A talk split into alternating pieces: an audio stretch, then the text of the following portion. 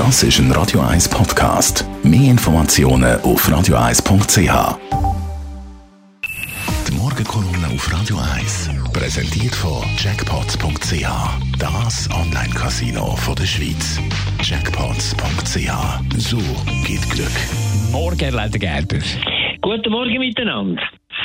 Ich habe letzte Woche eine ganz schöne Nachricht mitbekommen, dass in Norwegen verschiedene Fußballvereine sagen, hey, wir müssen das nochmal überlegen mit der WM in Katar. Und sie fordert die anderen auf, die WM zu boykottieren. Also ein Ereignis, das es so noch nie gegeben hat und wo mich, sie wundert sich vielleicht eigentlich freut. Der Fußball hat ja in den letzten Jahrzehnten eine schlechte Entwicklung mitgemacht.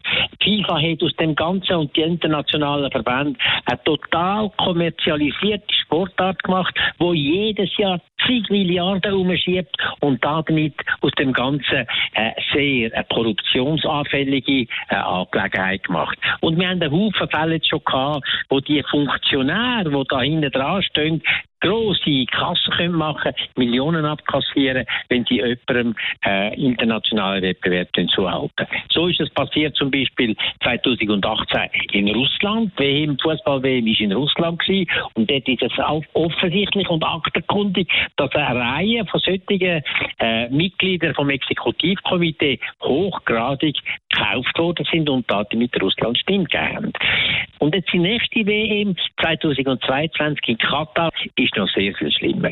Dort sind ganz offensichtlich auch diverse Vertreter gekauft worden, damit sie Katar gestimmt gegeben haben. Weil in Katar Fußball spielen ist nicht so offensichtlich. 200.000 Kataresen wohnen dort oder Kataresinnen oder wie man muss sagen. Aber gesamthaft sind etwa zweieinhalb Millionen Menschen, die dort sind. Der grösste Teil sind Fremdarbeiter, Gastarbeiter, die dort kommen bauen. Es wird baut wie wahnsinnig. Sie kommen aus Indien, aus Pakistan, aus Nepal Nepal, aus all diesen Ländern mit einer Bevölkerungsexplosion, die nicht mehr wissen, wie sie ihre Leute ernähren wollen, die gehen dort arbeiten.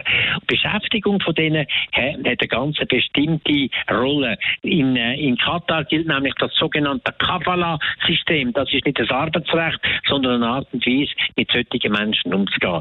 Sie kommen an, sie gehören eigentlich dem, was sie importiert haben. Sie müssen den Pass abgeben. Sie werden oft überhaupt nicht zahlt oder lange nicht so, wie man abgemacht haben. Sie werden gleichzeitig geschienegelt und unter Bedingungen, die Katastrophen sind. Gerade für den Bau von diesen Stadien jetzt im Hinblick auf die Weltmeisterschaft sind wahrscheinlich in Katar über 10.000 Menschen gestorben. Und darum sage ich den Norweger jetzt, wir wollen doch nicht auf Friedhöfen Fußball spielen, da müssen wir noch mal drüber gehen. Das geht so nicht. Danke, Norweger. Die Morgenkolumne auf Radio 1. Otto nachlesen auf radio1.ch. Morgen Mittwoch dann mit dem Radio 1-Chef Roger Schabinski. Das ist ein Radio 1 Podcast. Mehr Informationen auf radio1.ch.